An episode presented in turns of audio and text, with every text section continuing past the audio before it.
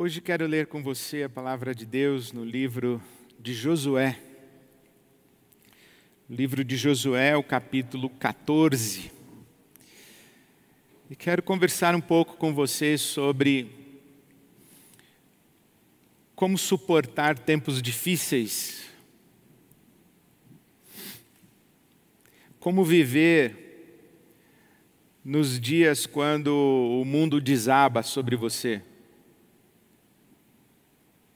Como viver quando você sente que alguém tirou o chão de debaixo dos seus pés? Como viver quando o caos se estabeleceu?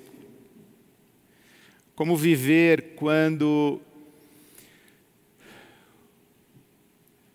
as suas expectativas foram frustradas, seus castelos desmoronaram?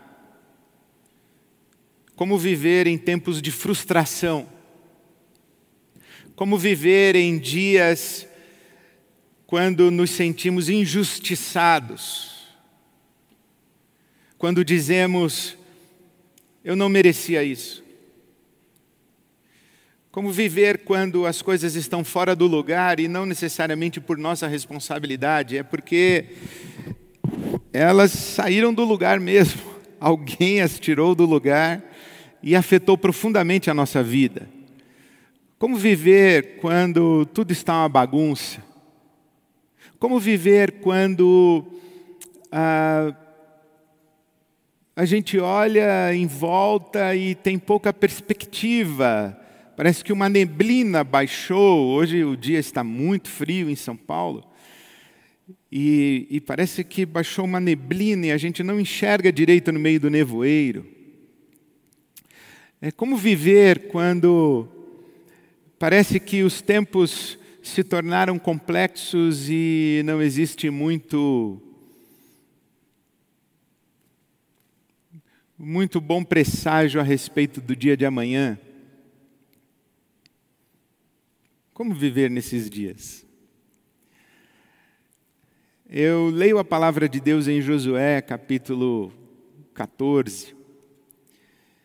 E eu encontro Deus nos oferecendo uma porta de saída. Uma porta de saída para tempos difíceis, uma porta de saída para tempos de angústias, uma porta de saída para dias de medo, uma porta de saída para dias de ansiedade. Há um segredo espiritual. Quando parece que nós fomos oprimidos por circunstâncias que trouxeram sofrimento, desconforto e roubaram as nossas perspectivas e horizontes, e tudo à nossa frente está incerto e assustador. Há um segredo espiritual que eu chamo de a porta de saída dos tempos difíceis. E, e essa história do, do livro de Josué, o capítulo 14, a história de Caleb, eu revisito com certa frequência também. É porque nesses dias de pandemia, de quarentena, nesses dias de exceções, é, eu tenho buscado as histórias da Bíblia Sagrada e de como as pessoas viveram tempos semelhantes aos nossos. E essa história de Josué capítulo 14 é muito extraordinária.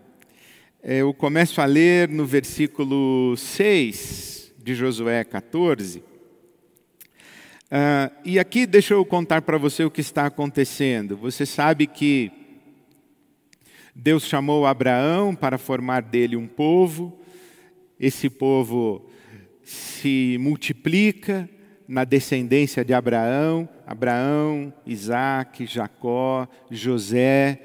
No tempo de José, José e os seus irmãos e seus pais foram para o Egito. Ali no Egito se multiplicaram, se tornou um povo numeroso, o povo hebreu. E Deus usa Moisés para tirar o povo da escravidão do Egito. Foram 420 anos de escravidão. E o povo sai do Egito e o povo chega a Cades Barneia, que é um oásis, ali à porta de Canaã, o povo sai do Egito conduzido por Deus pelas mãos de Moisés para a terra prometida, da terra da escravidão para a terra da promessa. A terra prometida é Canaã. E eles saem do Egito e chegam às portas de Canaã, nesse oásis de Cades Barneia, fazem acampamento em Cades Barneia, e ali Moisés envia doze espias para que verifiquem essa terra prometida, se era de fato uma terra de abundância, de fartura, de beleza, de riqueza. Os doze espias vão até Canaã e voltam trazendo o seu relatório. E eles dizem: de fato a terra é maravilhosa, mas ela é habitada por gigantes, é um povo poderoso e nós não vamos poder guerrear contra eles, nós seremos derrotados. E dos doze espias, apenas dois são fiéis à promessa de Deus e dizem: não, Deus prometeu essa terra para nós, ela é nossa, vamos conquistá-la. E, e apenas dois, que são exatamente Josué e Caleb. Mas o povo ouve os outros dez espias e opta por não entrar na terra. Então é a partir desse momento que Deus diz que o povo vai peregrinar pelo deserto, até que a primeira geração que saiu do Egito morra no deserto e uma segunda geração tenha a oportunidade de decidir se vai entrar na terra ou não. Por isso é que a, a passagem do Mar Vermelho, quando o povo de Israel sai do Egito até chegar às portas de Canaã, em Cades Barneia, esta é uma peregrinação de três meses. Os 40 anos andando pelo deserto, circulando pelo deserto, peregrinando pelo deserto, são 40 anos em que a primeira geração que saiu e se acovardou, não entrou na terra de Canaã, essa primeira geração, ela morre no deserto.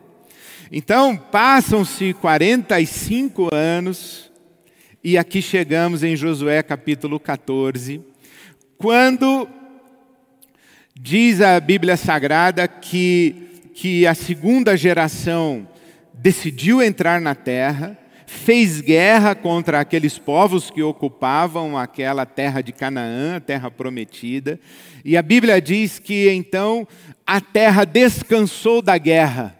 O território já está conquistado. Josué é o sucessor de Moisés, ele é um comandante militar e ele conduz Israel na conquista da terra.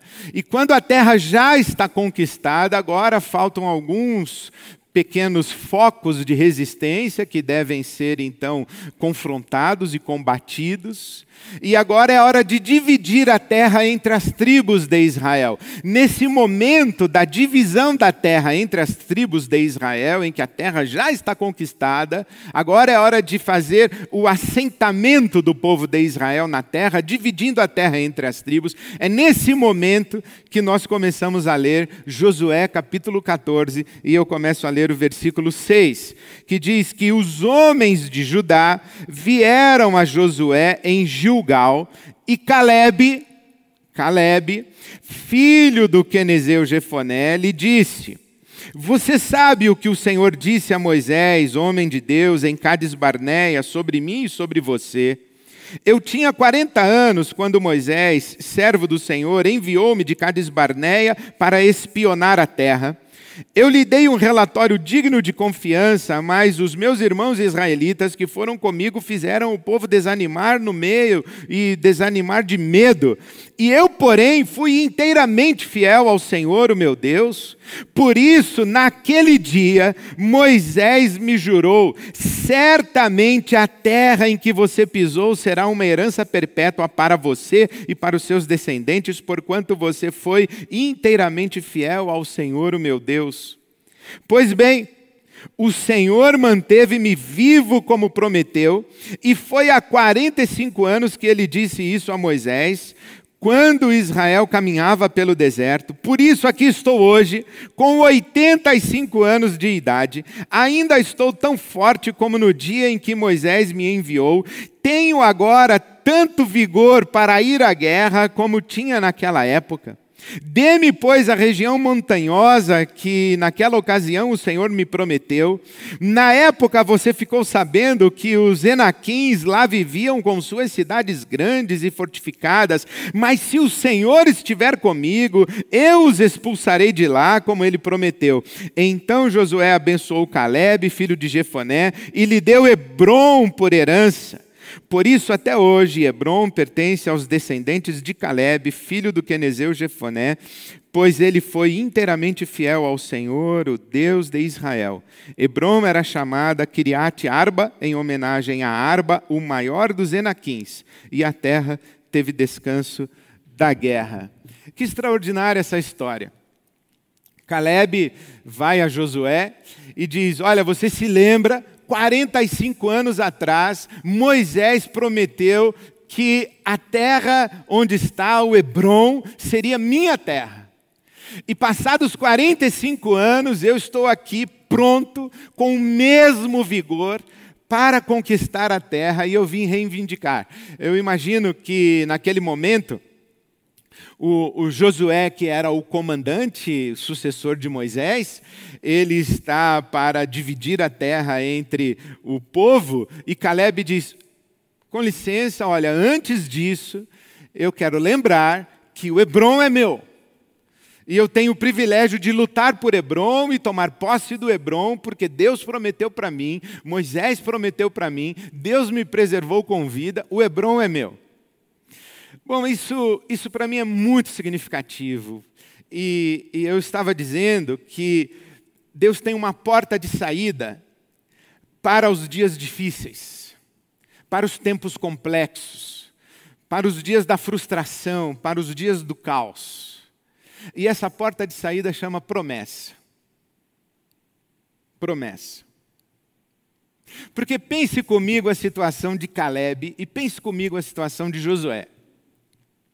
Eles saem do Egito sob o comando e sob as mãos, o Salmo 77, versículo 20, diz que Deus conduziu Israel pelas mãos de Moisés. Então, Deus conduz Israel pelas mãos de Moisés, sai do Egito, dez pragas, a morte dos primogênitos, a Páscoa, a travessia do Mar Vermelho, as promessas de, de uma terra maravilhosa, e o povo sai com a bênção de Deus, com, com o testemunho do braço poderoso de Deus, da forte mão de Deus, que conduz o povo para Canaã. Quando chega às portas de Canaã, Moisés manda espias, eles vão e ficam encantados e maravilhados com a terra. Quando eles voltam, perguntam: e aí, nós, a terra é maravilhosa mesmo? Eles dizem: é encantador encantadora, é maravilhosa, é extraordinária. Deus nos prometeu uma terra maravilhosa, então vamos conquistá-la, vamos tomá-la, vamos tomar posse da promessa. E aí os espias, eles dizem: não, não, não vai dar.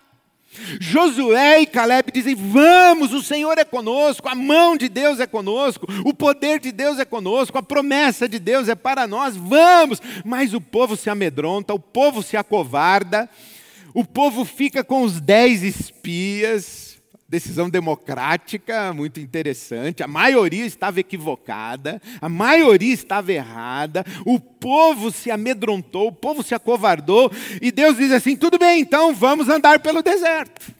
Vocês não querem entrar, então vamos andar pelo deserto até que vocês morram e uma próxima geração tenha a oportunidade de decidir. Eu imagino que se a segunda geração decidisse também de maneira covarde e não confiasse em Deus e não crescesse na fidelidade de Deus e não, não tomasse posse da promessa de Deus, talvez o povo rodaria mais 40 anos no deserto até morrer a outra geração.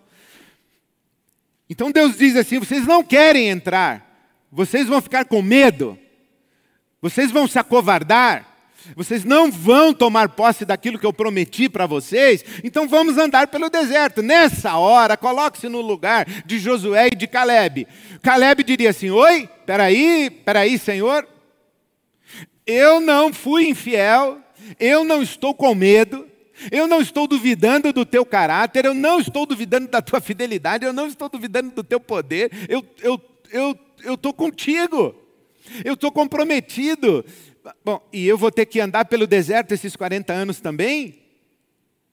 Eu vou viver esse caos? Eu vou viver privado da terra que o Senhor prometeu, aquela terra maravilhosa. Eu vou ter que morar no deserto, em cabana. Eu vou ter que peregrinar com esse povo. Imagina a conversa de Josué e Caleb, como ficaram contrariados naquele dia. O, o que são Josué e Caleb? Josué e Caleb são dois camaradas, são duas pessoas que de repente percebem que a sua vida virou de ponta cabeça e que seus sonhos foram frustrados, que, que as suas esperanças foram frustradas, que os seus anseios foram frustrados, o seu, o seu mundo caiu, desmoronou, o seu castelo desmoronou. Eles que imaginavam entrar na terra de Canaã, agora caos. E a sua vida virou de ponta cabeça, o seu mundo desmoronou, tiraram o chão debaixo dos pés deles, e não foi por causa deles. Eles não eles não tinham culpa e responsabilidade em estar no deserto. E muitas vezes acontece isso conosco.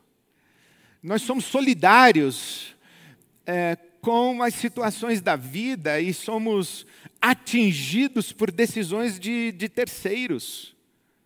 A nossa vida vira uma confusão, não porque tenhamos feito alguma coisa equivocada, não porque tenhamos feito alguma coisa errada, não porque tenhamos tomado decisões erradas ou inconsequentes, ou tenhamos sido irresponsáveis, irresponsáveis. A nossa vida vira de ponta cabeça porque alguém fez alguma coisa que nos afetou.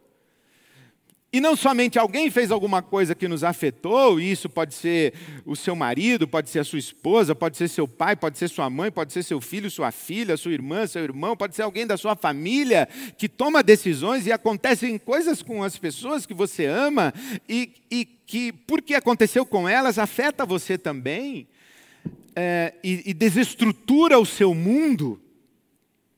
E, e aquilo que você imaginava do seu futuro não vai ser do jeito que você imaginava, porque as circunstâncias mudaram e se exige de você uma nova postura, uma nova atitude, e, e, aquilo que você imaginava ser maravilhoso se torna desconfortável, se torna limitado, limitador, se torna cheio de carências, de novas necessidades, e, e você esperava uma coisa e deu outra. E não só porque algumas poucas pessoas, e às vezes uma pessoa só, faz coisas que afetam a sua vida, mas também, às vezes, é uma multidão que faz coisas que afeta a sua vida. Nós estamos vivendo um tempo de pandemia e a nossa vida não é o que gostaríamos que fosse.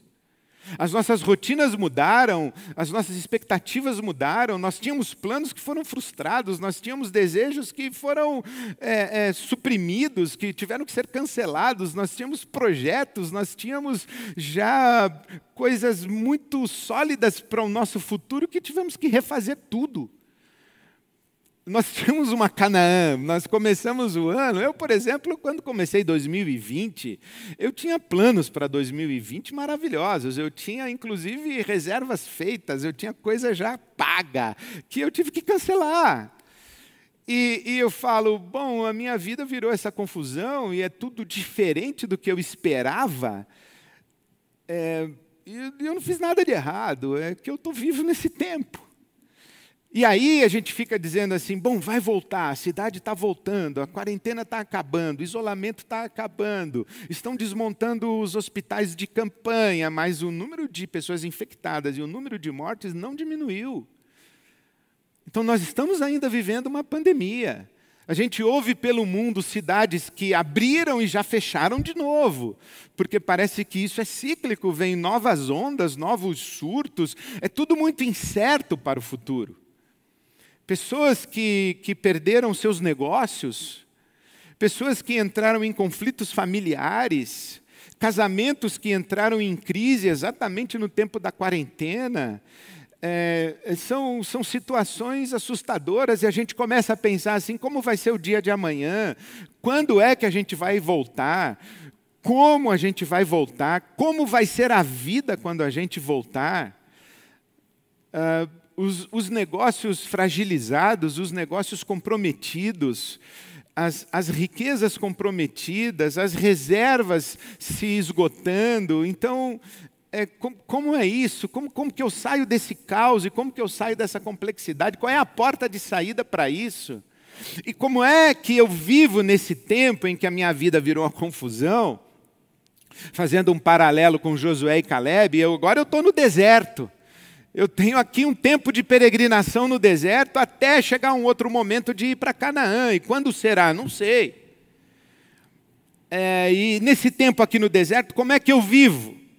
Como é que eu mantenho a minha sanidade? Como é que eu mantenho o meu equilíbrio? Como é que eu mantenho a minha esperança? Como é que eu mantenho o meu coração aquecido? Como é que eu mantenho a minha confiança em Deus enquanto eu estou peregrinando aqui pelo deserto e Canaã está lá longe? Bom, tem uma porta de saída chamada promessa, porque eu acho que é isso que Deus faz com Caleb. Eu estou imaginando que naquele momento em que Deus diz assim: Olha, nós vamos andar pelo deserto até que essa geração morra, porque ela se acovardou, ela se intimidou, ela se amedrontou, e nós vamos andar pelo deserto até que tenha uma geração que tenha fé e ousadia e coragem e se comprometa a entrar nessa terra. E Josué e Caleb ficam olhando com aquele olhar perdido no horizonte, talvez olhem um para o outro.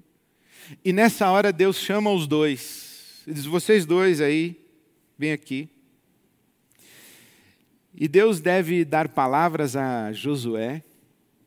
Se você olhar o livro de Josué como começa, Deus dizendo: ser valente, esforça-te, ser corajoso, eu serei contigo, não tenha medo. E Deus fala com Josué, e dá a Josué tarefa, responsabilidade, ele é quem conduz Israel nesse momento da sua história. E chama Caleb e diz assim: Caleb, o Hebron é seu. O Hebron é seu. Quando o povo entrar em Canaã, o Hebron é seu. Sabe como eu vejo isso? Que, que no meio do caos, no meio da neblina, no meio dos escombros, no meio da frustração, no meio de uma derrota, tem um homem que olha para o céu e diz: Senhor, eu estou aqui, eu estou contigo. A minha fé continua no Senhor, a minha esperança continua no Senhor. E Deus olha para esse homem e, do meio do caos, Deus faz esse homem olhar para o futuro e enxergar lá no futuro algo que mantém o seu coração aquecido e vivo. Deus dá a ele uma promessa, promete o Hebron. Deus coloca o Hebron lá na frente.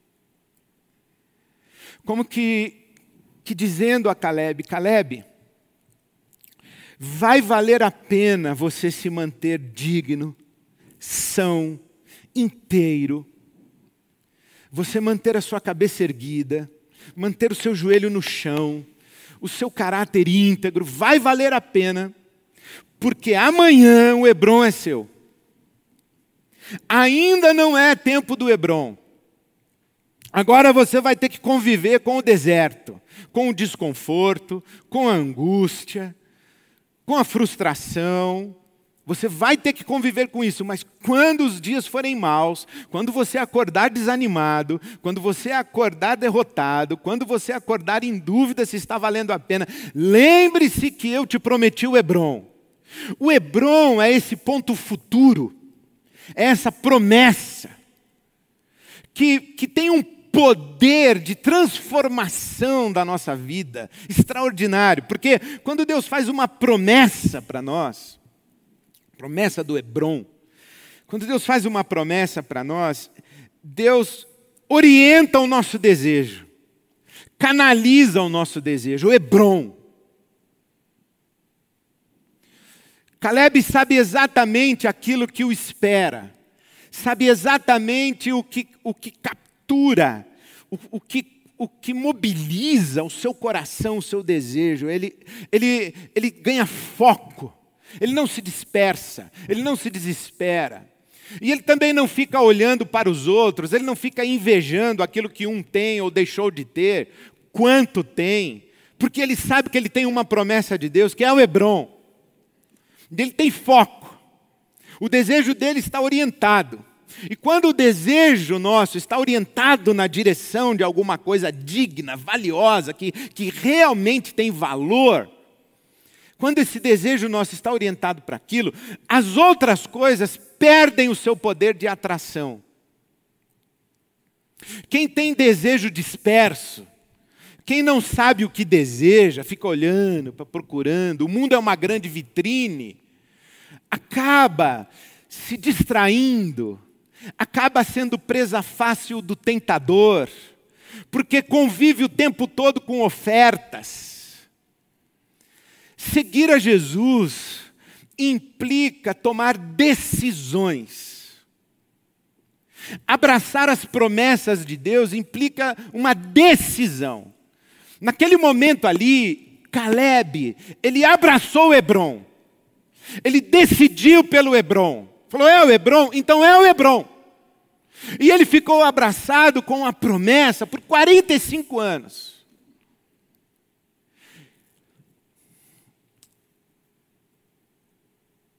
Se é o Hebron, não é o resto.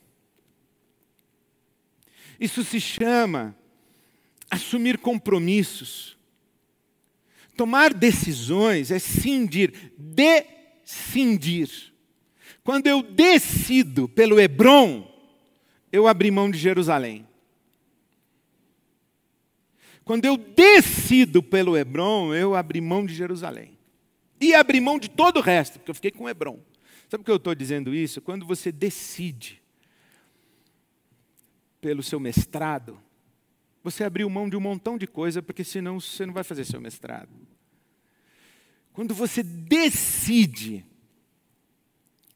pelo seu marido, pela sua esposa, você abriu mão de um montão de outra gente que não é o seu marido e não é a sua esposa. Porque você decidiu por, pelo Hebron, o resto fica de fora. O seu desejo tem que estar canalizado para ali. Isso é compromisso.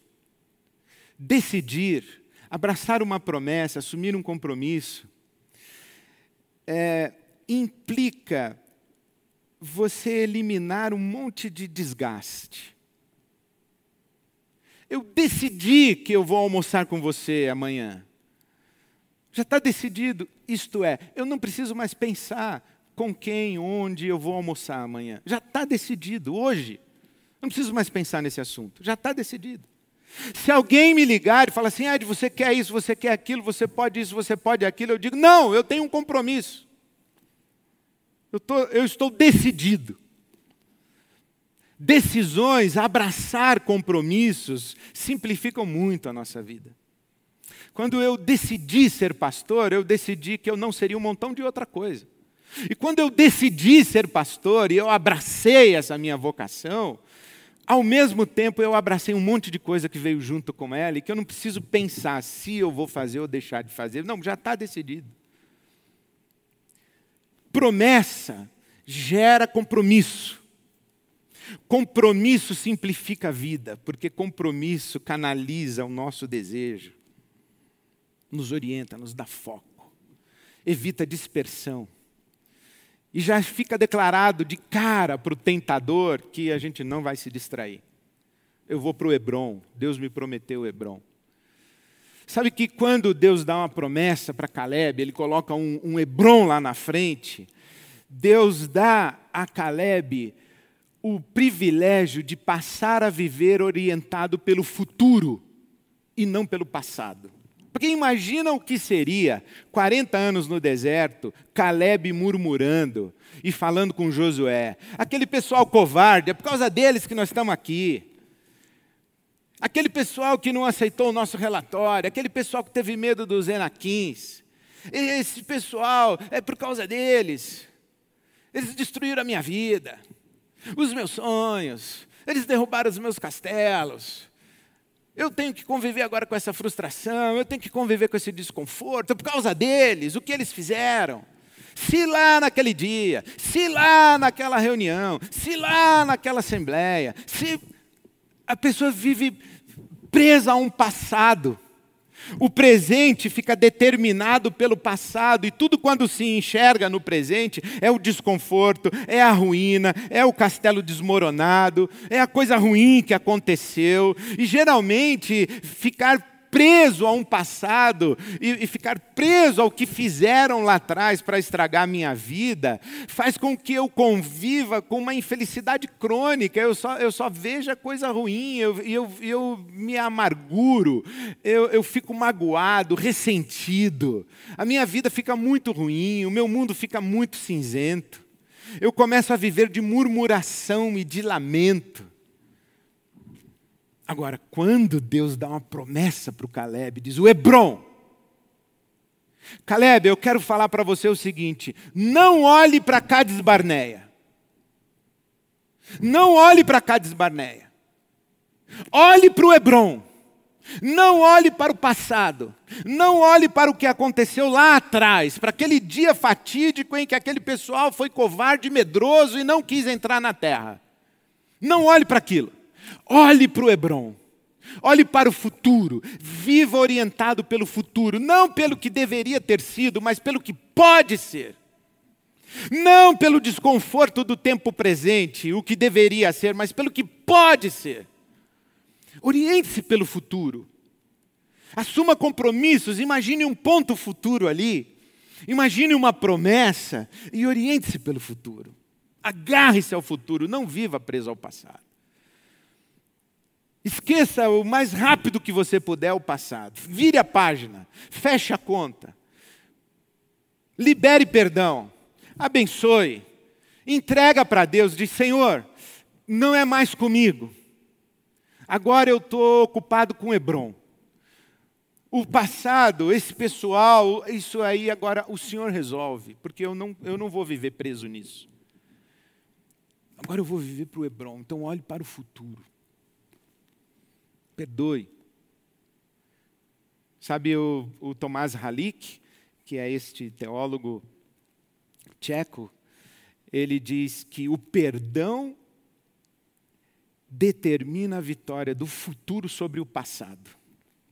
Quem não perdoa, quem fica na murmuração e no lamento, quem vive orientado pelo passado, vive uma derrota. O, o perdão determina a vitória do futuro sobre o passado. E quando Deus nos dá uma promessa, Ele faz isso, Ele coloca um futuro para nós e a gente passa a viver orientado pelo futuro. Não pelo que poderia ter sido, não pelo que é, mas pelo que pode ser. Isso se chama esperança. Promessa gera esperança diz para nós que o tempo presente não é definitivo, isso aqui é temporário, o Hebron vai chegar.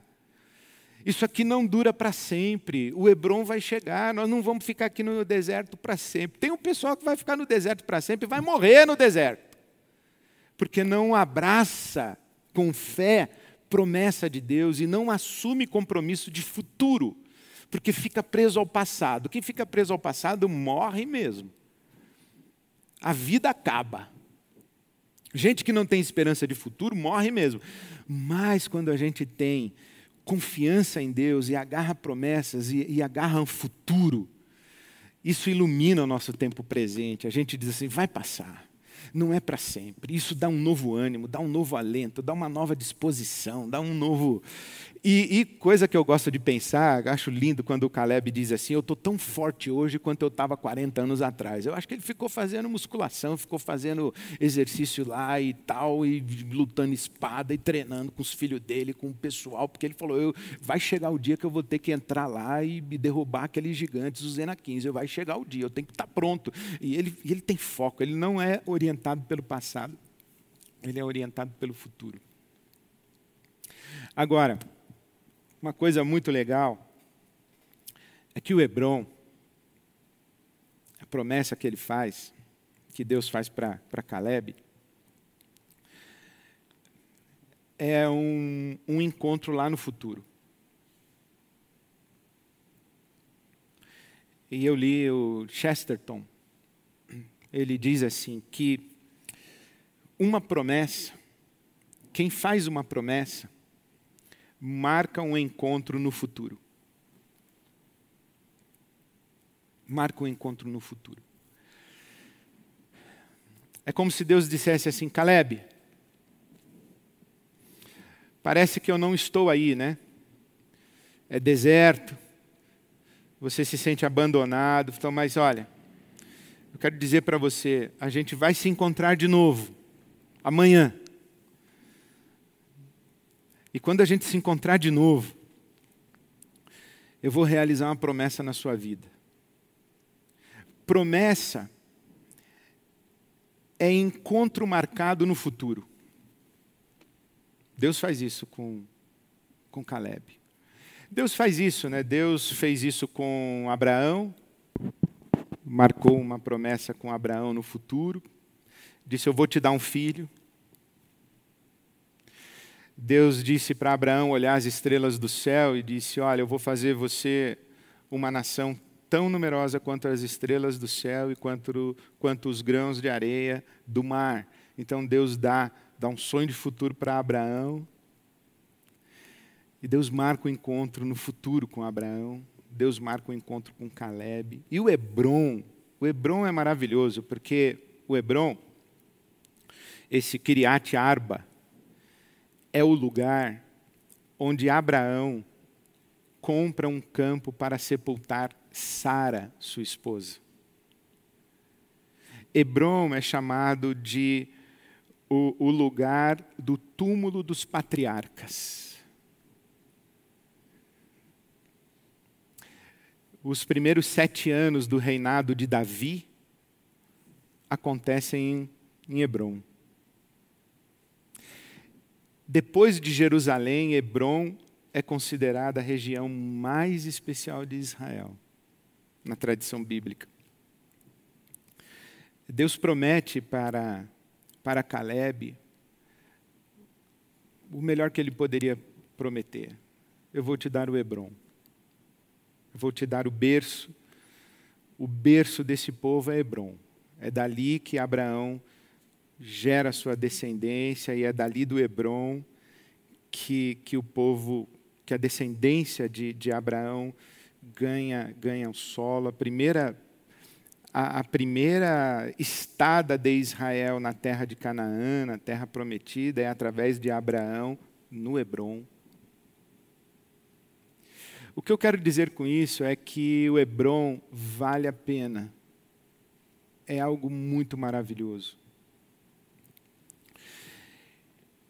E quando Deus diz isso para o Caleb e coloca esse, essa promessa lá na frente do Hebron, e marca um encontro com Caleb lá no futuro,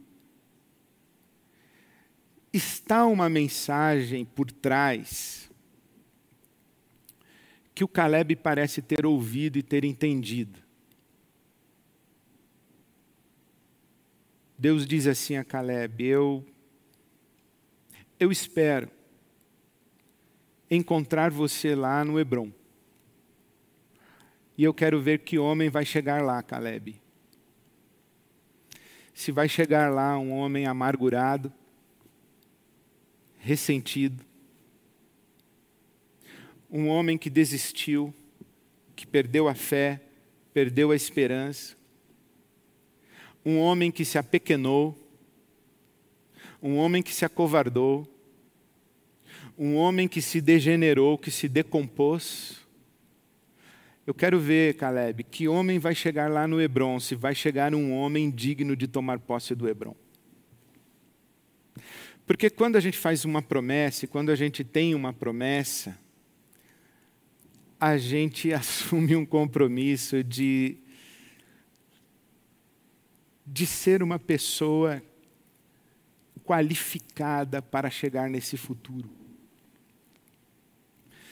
A gente marca um encontro com a gente mesmo lá no futuro.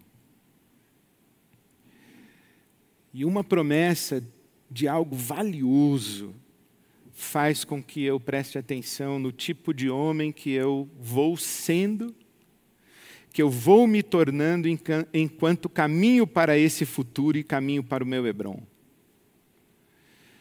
E enquanto eu caminho para o meu Hebron, e eu marquei um encontro comigo lá, e Deus marcou um encontro comigo lá, eu tenho que cuidar de mim hoje. A maneira como eu vivo hoje. Como eu cuido do meu coração hoje, como eu cuido da minha alma hoje, como eu cuido da minha fé hoje, como eu cuido das minhas relações hoje, porque as minhas decisões hoje vão dando consistência ao homem que eu vou me tornando para me encontrar com Deus lá no Hebron. Bom, o que eu gostaria de dizer para você hoje? Primeiro, eu gostaria que você lembrasse das promessas de Deus na sua vida. O que Deus prometeu a você, não tenha medo, não duvide, não se acovarde. Continue confiando que Deus é bom e sabe amar. Não perca a fé, não perca a esperança. Eu, eu oro diariamente pedindo a Deus para fazer amanhecer esse dia. A noite de choro pode durar, mas a alegria vem pela manhã. Então eu peço a Deus, Senhor, faz amanhecer esse dia. Isso é uma promessa que o sol vai se levantar. Então lembre-se das promessas. Mas hoje o que eu vim falar para você é, é encorajar você a fazer promessas. Você fazer promessas.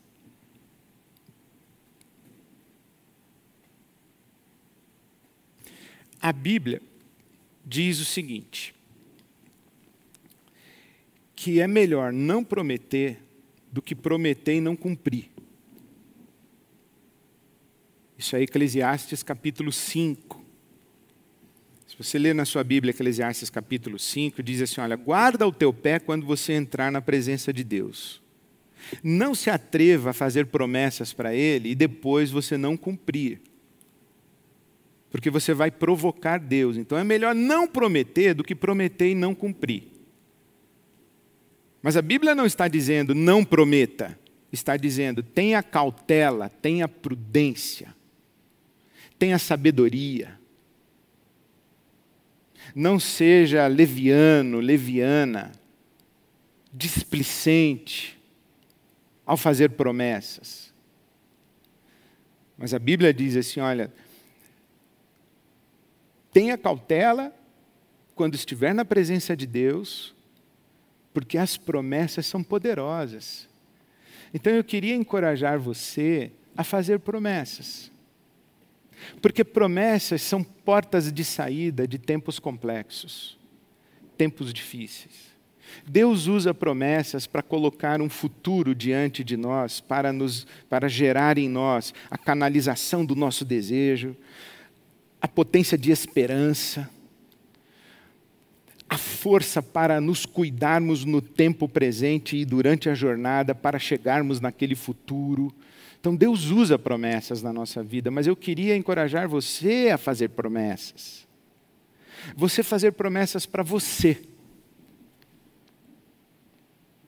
Isso obriga você a avaliar a sua vida, escolher um Hebron. Como, como você imagina que vai ser pós-pandemia? Que promessa você pode fazer para você mesmo? Qual vai ser o seu Hebron? Para você olhar, para você ser orientado e orientada pelo seu futuro diante de Deus. Olhar para um futuro, fazer uma promessa. Queria encorajar você a fazer promessas para as pessoas que você ama. Hoje eu vou fazer uma promessa para a Silvia, minha esposa. Hoje eu vou fazer uma promessa de um futuro para ela. Eu já sei qual é a promessa, é surpresa para ela. Não vou contar porque é surpresa.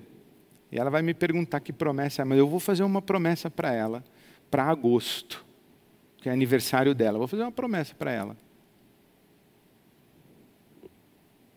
Faça promessa para as pessoas que você ama. Marque encontro com as pessoas para daqui a três meses, daqui a seis meses, daqui a um ano. Faça promessas para as pessoas que você ama. Dê uma porta de saída para elas. Dê, um, dê um, um objeto de desejo futuro, um sonho futuro. Faça promessas para as pessoas que você ama.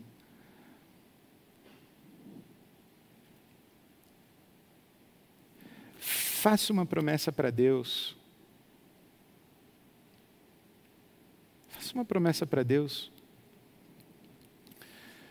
Faça um acordo com Deus. Marque um encontro com Deus para daqui a três meses.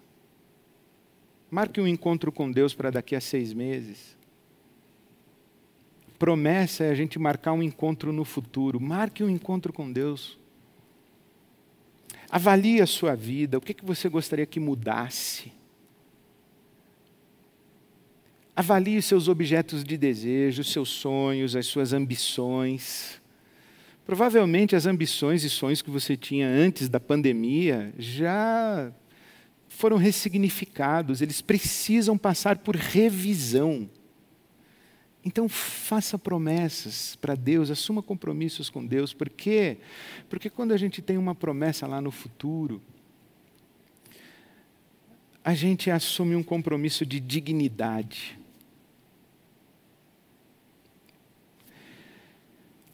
Saber escolher, saber escolher e aprovar as coisas excelentes.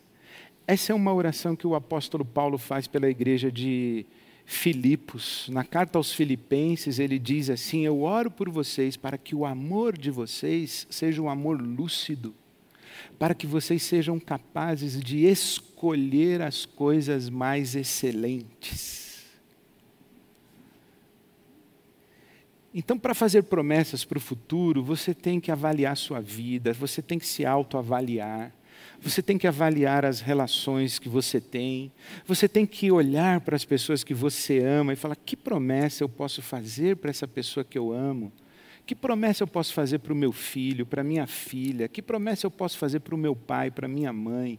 Que promessa eu posso fazer para a mulher da minha vida? Que eu vou dar a ela uma porta de saída para esses tempos difíceis chama promessa. Que promessa excelente é! Eu queria encorajar você a assumir compromissos. Eu estava essa semana estudando mais uma vez e relendo Viktor Frankl. Ele diz que um pouco de tensão, puxar corda mesmo, é muito importante para a gente crescer, para a gente adultecer para a gente se responsabilizar pela vida, porque quando a gente deixa a coisa muito frouxa, isso faz mais mal do que colocar pressão. Quando as pessoas não sabem o que querem, quando elas não têm promessas, quando elas não empenham palavra, quando elas não assumem compromissos, quando elas não têm horizontes futuro, elas elas se, se largam, se abandonam, se deixam e passam a viver ao sabor das circunstâncias. Então, assumir compromissos para o futuro, marcar encontros no futuro, eu quero convidar você a fazer isso. Mas quero te dar um último conselho. Uma vez eu ouvi um, um ditado ou uma recomendação que é assim: quando você fizer planos para o futuro, faça planos tão grandiosos que, se Deus não estiver neles, eles vão fracassar. Quando você fizer promessas para o futuro, faça, faça promessas tão valiosas, tão, tão grandiosas, que você tem que dizer o que Caleb disse aqui: se Deus estiver comigo, eu terei vitória e eu vou conquistar o Hebron porque lá moram gigantes e se Deus não estiver comigo, eu não vou conseguir. Porque a nossa caminhada é uma caminhada de experiências com Deus. Não apenas experiências que temos com a nossa própria identidade, quem nós somos, não apenas experiências com as pessoas que nós amamos, mas são experiências com Deus diz assim: se Deus me ajudar, se o Senhor for comigo, se a mão de Deus me abençoar. E eu quero mandar um beijo para o pastor Samuel, Xavier, que sempre me manda mensagens e ele sempre recorda a palavra de Deus que diz: se o Senhor nos abençoar muitíssimo. Então faça promessas e diga assim: se o Senhor me abençoar muitíssimo, eu vou conquistar esse Hebron. É, não fique abandonado, não fique largado, não fique largada no tempo presente caótico, angustiante, de incertezas. Não fique preso, não fique presa ao passado, lamentando os castelos que desmoronaram. Lembre-se dos Hebrons que Deus prometeu para você. E dedique um tempo, talvez essa semana, em oração, em meditação, em conversas, para você fazer promessas. Promessas para você mesmo, promessas para as pessoas que você ama, promessas para Deus. Marque encontros no futuro. Encontros em, em um lugar chamado Hebron, que vai valer a pena para enriquecer você, abençoar as pessoas e glorificar a Deus. E que o Senhor te abençoe muitíssimo. Que o Senhor te abençoe muitíssimo. Amém.